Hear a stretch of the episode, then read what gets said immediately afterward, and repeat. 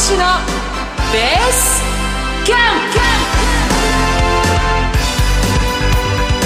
プ。皆さんこんにちは。浜田節子です。この時間は投資のベースキャンプをお送りしてまいります。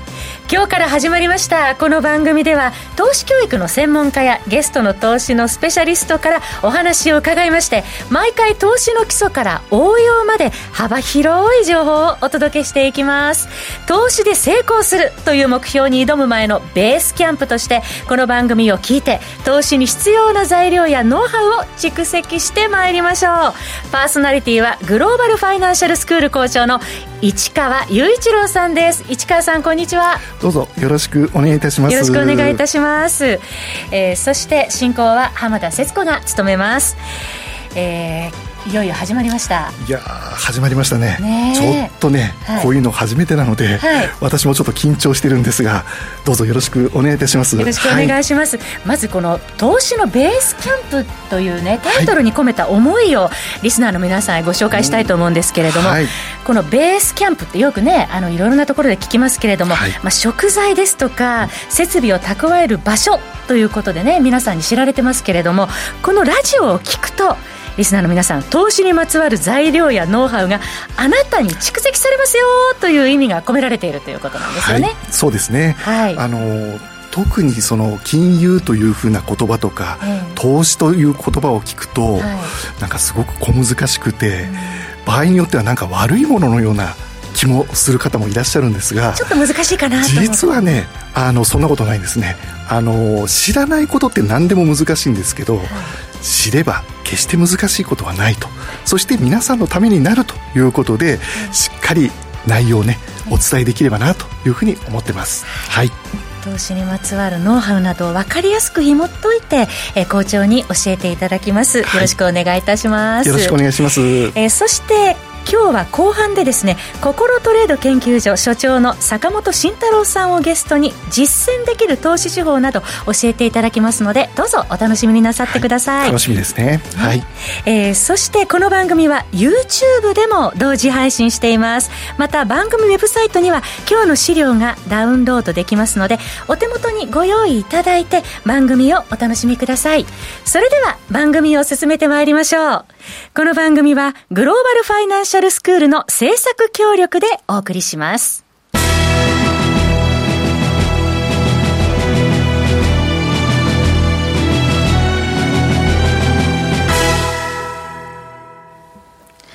さて、今日は放送第1回ということで、ここでは市川さんが校長を務められているグローバルファイナンシャルスクール、それから市川さんご自身についてもお話を伺っていきたいと思います。まあ、グローバルファイナンシャルスクールということで、スクールということですから、はい、学校ということなんですけれども、はい、校長、はい、どういうことを教えてくださるんでしょうか？はい、まず一言で言うと、はいお金に関するあらゆることをですね、えー、教える学校というところなんですが、はい、あの、名前にもあるようにグローバルとついてますよね、はい、なので日本国内の話だけではなくて、えー、もう本当に世界中の投資お金に関することが学べる、そんな学校になっています。そうなんですね。はい、あの、校長、なぜ今ね、その投資の勉強っていうのが必要なんでしょうか？うん、あの、実は日本という国は、はい、お金に関する教育ってほとんど受けてこないで大人になっていく、うん、そんな文化のところだと思うんですね。これまで学校で教えてもらうっていうこと、機会がね、本当になかった状況でしたよね。で、ね、これからね、高校でも、あの、家庭科の中で、はい、来年から、えー、来年ですね、うん、えー、授業で教えていくということなんですが、はい、それでもね、いきなりその学校の先生がお金の教育をしてくださいと言われても、どうでしょうかね。しっかりと伝えることってできるのかなという心配もあるんですよね。まずは先生ご自身が実践されて、ね、蓄積されてないとなかなか難しかったりもするでしょうし、ね、そうですね。知らないことを教えるっていうのが一番大変じゃないかなと思うんですが。ご苦労されると思いますね。はい、で、そういった方にも、分かりやすいその行為をね、やはり展開していかなければいけないですし、やはり日本で金融リテラシーが非常に低いと言われる国の一つですので、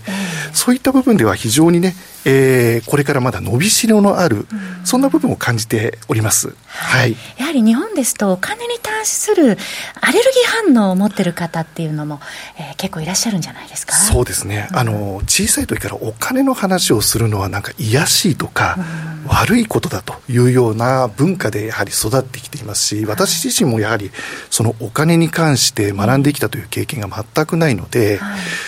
これからその投資をしていこうと思っても、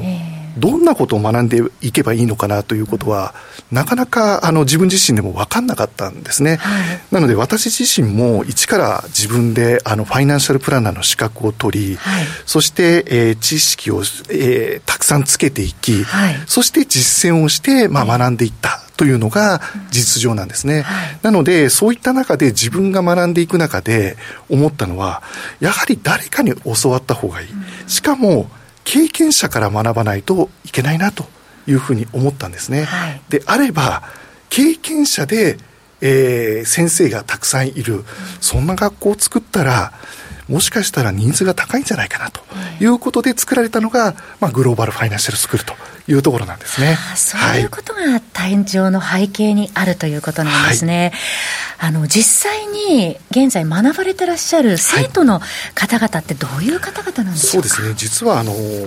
投資と聞くと男性の方が多そうなイメージがあるんですが、うんえ。ー、私どもの学校のグローバルファイナンシャルスクール、はい、こちらに、えー、入校いただいている生徒さんというのは、はい男性と女性とほぼほぼ半々ぐらいなんですね。若干男性の方が多いんですが、はい、ほとんど同じぐらいと。いう感じかなというところですね。はい。はい、それはあのコロナ禍になってからもその傾向は変わらないそうですね。最近なんか女性がだんだんと増えてきているなという印象が強いところですね。そうですか。はい。あのちなみに年代はどのくらいの方これもですね幅広いんですよ。えー、あの一番多い年代というのが40代というのが一番多いのは多いんですが、はい、えー、平均的に見ると30代40代50代この辺りがほぼほぼ近あの同じぐらいの状態だというところなんですね。えー、ただ最近すごいなと思うのは、えー、中にはですね、はい、10代の方大学に通いながらですね、グローバルファイナンシャルスクールにも入って、投資の勉強をしようという方が非常に増えているというところなんですよね。金融リテラシー高い方もいらっしゃいますね。そうですね。で、他にもですね、やはり60代、はい、70代、上はもう80代の方まで入校いただいて、はい、まあ、お金に対してしっかりと資産を形成していきたいという方がすごく多いなというところを感じています。年代も幅広いということなので、はい、思った時に始めるっていうことも、えー、いいっていうことなんですね。そうですね、えー、あの決して年代が高くなってきたからもう遅いということはないと思ってます、うん、なので50代だから60代だから遅いんじゃないかとか、うん、70だからもう遅いんじゃないかっていうことは決してないというところですよね。はい、思った時に始めるっていうことがね、大事になるっていうことなんですね。はい、あの、実際にお仕事されながら学ばれてるっていう方も結構いらっしゃいますそうですね。あの、圧倒的にやはり多いのは社会人の中でも、はい、あの、会社にお勤めになりながらやられている方、あの、入校されている方、これが圧倒的に多いなというのは感じるんですが、ただですね、個人事業主の方であったり、中には主婦の方、そういった方もね、結構多いかなというふうに思ってます。そうですか。はい。えー、そしてその投資スクール通われてる方っていうのは、はい、どうですか？実際に投資されている、うん、まだ全くの初心者の方、はい、どのくらいの方の割合そうですね、あのー、一番最初の頃から感じていることなんですが、はい、やはり投資に興味を持たれている方っていうのは、若干多少は投資をしていて、えー、いろんなところの学校に通ったりとか、経験をしたけど、えー、やっぱりなかなかうまくいかないと。いうところで入校される方多かったんですが、はい、最近はですね圧倒的にこう投資経験が全くない、うん、でも投資って大事だなっていうのがだんだん分かってきた。いうことで、はい、約6割の方は未経験者というところかなと思います。はい、はいえー、そして、まあ、投資の、ね、基礎を学んで、うん、えー、この学校でっていう方がたくさんいらっしゃるっていうことなんですけれども、はい、えー、最近のその傾向としてはあのどういうようなことが見られますか？そうですね、あのやはり初心者で投資をしたいという方は、はい。あのいきなり多額のお金で投資をしたいという方がやはり少ないと思うんですよね、やっぱり怖いと思うんですよ、はい、あのいきなりですね例えばこれちょっと例に出すとあの車の運転をしたことのない方に、はい。いきなり鍵を渡して、ちょっと車運転してみって言われて、上手に運転できるかと言われると、やはりできないですよね。やはり投資もやはり一緒で、あの、少しずつやっぱり慣れていくことが大事。そうすると、最初は何から始めればいいかというと、もう少額でもいいので、始めてみる。ということが大事なんですよね。で、今、投資をするのに、じゃあいくらから投資ができるのかというと、もう100円から投資ができたり、中にはあのポイントで投資をできるというような時代なので、スマホ片手にとか、ね、そうですね、なので、少しずつ少額でもいいので、実践をするということから始めてみる、ここがすごく大事だなと思います。はい、実践が大事というところで、はい、えここで校長の、ね、プロフィールご紹介させていただきますが、先ほどもちらっとお話ありましたけれども、はい、ファイナンシャルプランナーの資格もお持ちで、でもちろんグローバルファイナンシャルスクールの校長でもいらっしゃいますが、その他にもですね、多くの経歴をお持ちでいらっしゃいますよね。そうですね、あの私の方ではあの実はですね今あのラジオ日経のスタジオに来ているんですが、はい、あの過去にも来たことがありまして、はい、実は東京証券取引所でですね昔プラス U というあのことをですねやって日本にですね、えー、投資家さんを育成していこうというプロジェクトがあったんですよね。日本経済応援プロジェクトの専門家集団のお一人でしたよね。はい、そうですね。はい、で、そこで、あの、これから投資をしたいという方に向けて、うん、あの、日本全国をですね、あの、その、専門家の先生たちと一緒に、えー、日本全国暗記をして回るとい。うことをして、えー、その一人としてですね実はラジオ日経にあの来たことがあるということもありました。他にもですね今はあの金融機関で、うん、えー職員の方に向けた、はい、あの勉強会の講師であったりとか、それからあとはですね、えー、そういった金融機関に来る投資家さんに向けた、えー、講演活動であったりとか、はい、えー、他にもですね実は大学で教鞭も取っておりまして、はい、えー、資産運用系に関するですね、えー、講義の方、えー、2つ、えー、担当しているというところでございます。はい、本当にあの投資家育成の専門家でいらっしゃいますけれども、はい、このスクールで目指されていること、またこの番組への意気込みなどについても伺いたいですね。はい、そうですね。まずはですね、はい、えー、グローバルファイナンシャルスクールという学校をまず知っていただきたいというのが一番あるんですが、なぜそれを知っていただきたいかというと、あの学校に別に入る入らないは別なんですが、投資というものにしっかりと向き合って興味を持っていただく方、これをですね、あのもう日本全国に広めたいというのが一番です。そして、この、えー、番組に対する思いですが、はい、これを聞いていただいた方が、あの、投資って実はそんなに難しくないんだよということを感じていただいたり、あ、私でもできるんだなというところ、これをどんどんと感じていただきたいなというふうに思っています。はい。もうとにかくね、金融リテラシーが低い日本と言われているんですが、この金融リテラシーをうんと上げていきたい、そういった思いが私の中にはあります。はい、えー、金融リテラシー向上のために私たち何をすべきなのか、この番組を通じてこれから校長に伺っていきたいと思いますので、今後も皆さんご期待ください。はい、それではこの後は本日のゲスト、坂本慎太郎さんにお話を伺います。はい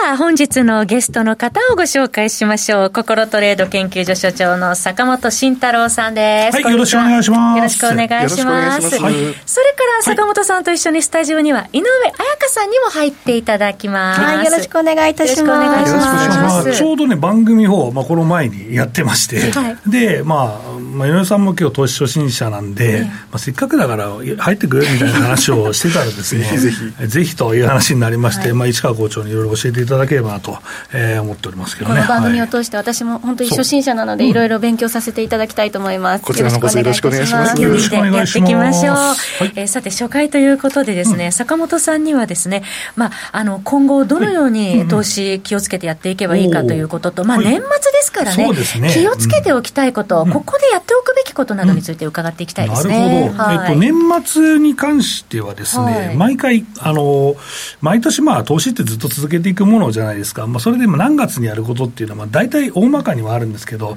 年末にやることはですね、3つありますね。はい。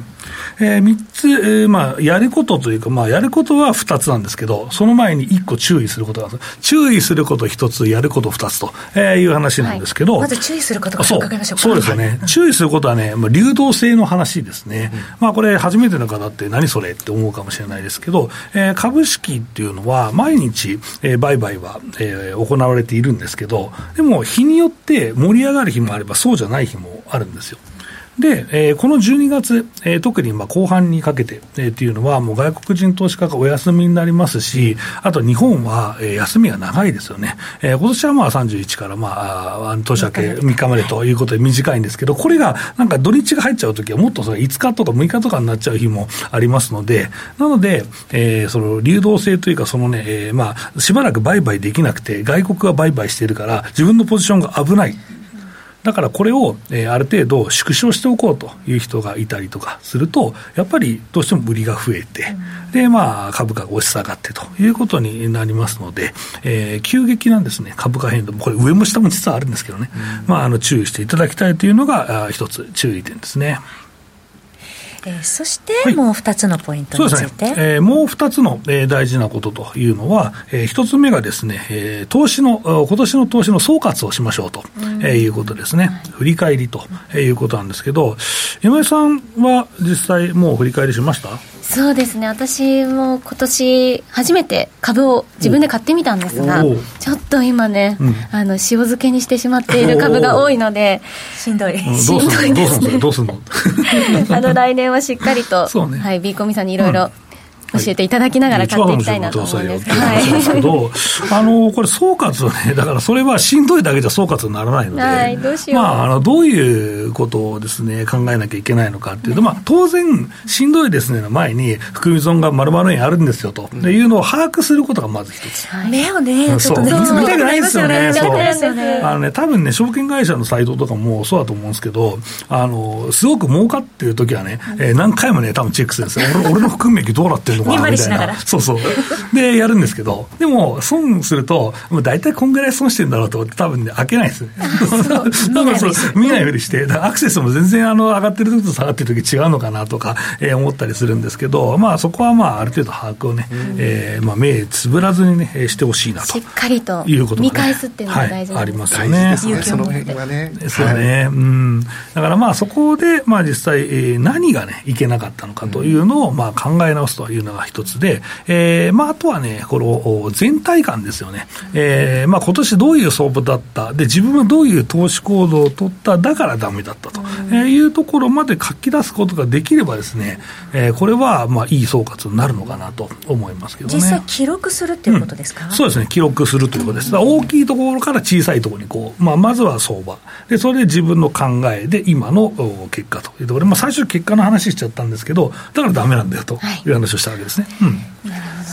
そうだからまあ今年ね、簡単に言うとどんな相場だったか、まあ、まだ全然終わってないんですけど、うん、まあそうですね、まあ、始まって、まあ、実際、米国の利上げですよね、うん、まあ、テーパリング利上げがまあどこで行われるのかっていうと、まあ、最大2年弱ぐらい早まったという形に、24年から利上げだっていう話で、年始まってますので、まあ、これがまあ22年中というのが今、一応見通しなので、だからそこの部分が早くなってきたことによるいろんな変化が本来はあるはずなのに、あまりないと。えー、本当は、まあ、金利の上昇っていうのが見られるはずで、えー、まあ、それが見られてくると、まあ、先織り込みますからね、それがまあ見られてくると、えー、実際日経、えー、そうね、えっ、ー、と、米国株ですね、米国株が、えー、売られて、で、債券にまたお金が戻ってくるという形になって、まあ、この、えー、水準というのは大体、まあ、10年債で、米国10年債、大体2.5%ぐらいから明確に起こり始めるんじゃないのかなと思ってまして、えー、まあ、確かに、えーと、米国の SP500 の平均の、まあ、利回りってまあ1.5%以下ぐらいなので、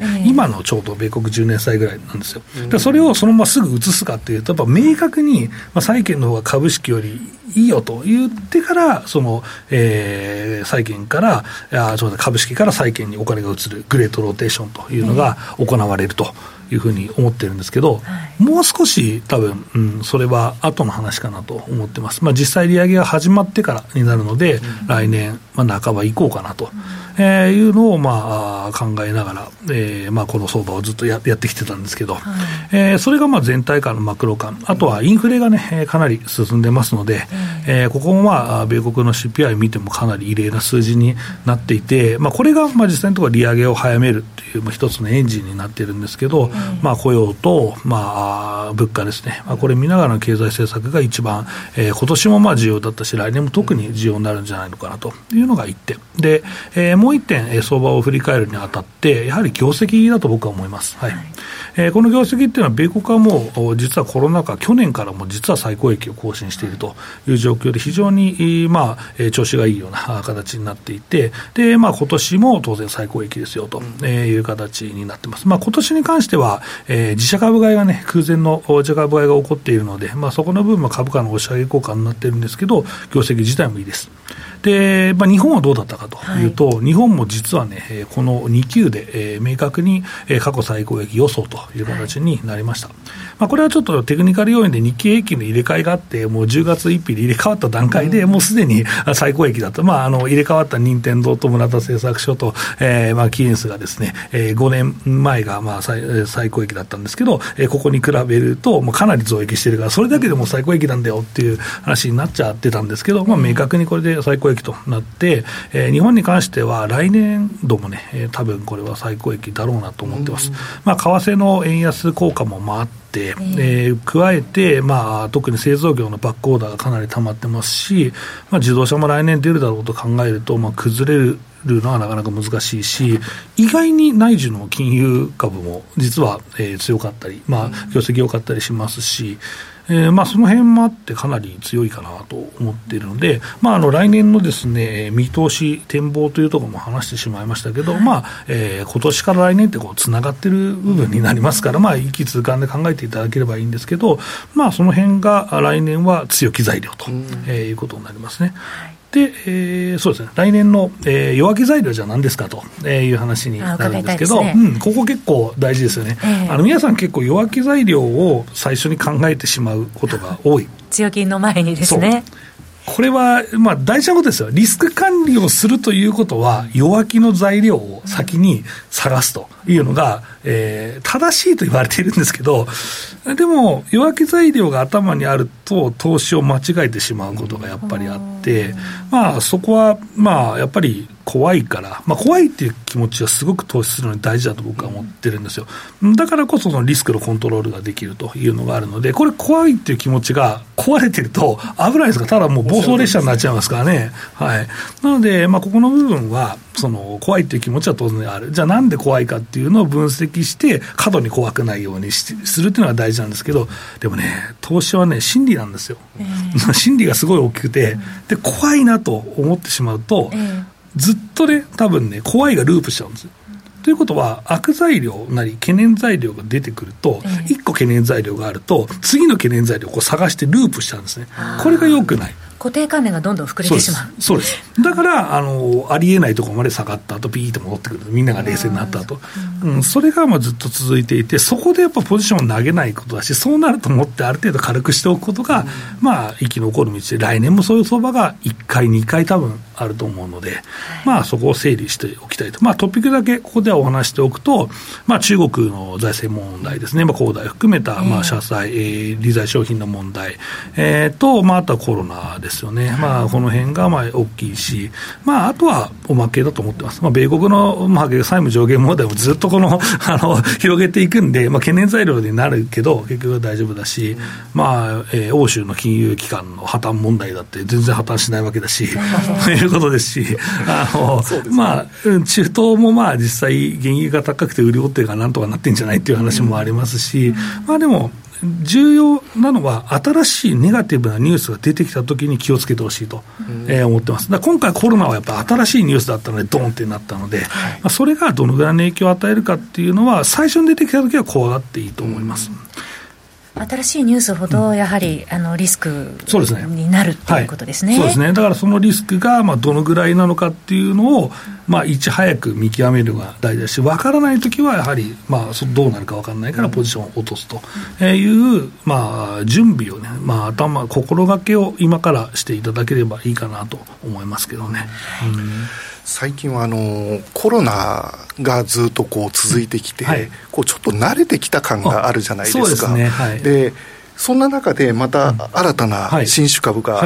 出てきた、来ましたね、来ましたよね、オミクロン株が出てきたじゃないですか。この部分って、また来年にもちょっと影響する部分って出てくる可能性ってあると思うんですが、この辺っていかが考えてらっしゃいますか、はい、えっと、そこはですね、はい、えっと、まずコロナはある意味もう克服に向かってるんじゃないかというところの期待がすでに株価に乗ってたと思うので、でこれで一応、まあ、今入ってきてるヘッドラインのニュースから見ると、はい、ワクチンが効きにくいんじゃないかとかいう話で、かなりみんなびっくりしてるわけで、もう一回あのコロナやるんですかっていうリスク回避が一番大きくて、でそれに加えて、まあ、さっきの債務上限問題とかくっついてきて、はい、また下落がまあ大きくなったという話になっているので、まあ、あの僕が話したループは今、足元ちょうど起こっているのかなと思うんですけど、まあ、来年以降もここはまだ分からないところが多い、えー、一つは経口薬ですね、うん、これが効くかもしれないとい。うのもありますので、全容が分かってきたときに、実は戻ってくるかもしれないし、実はこの感染力が強いと言われているのも懸念なんですけど、これが、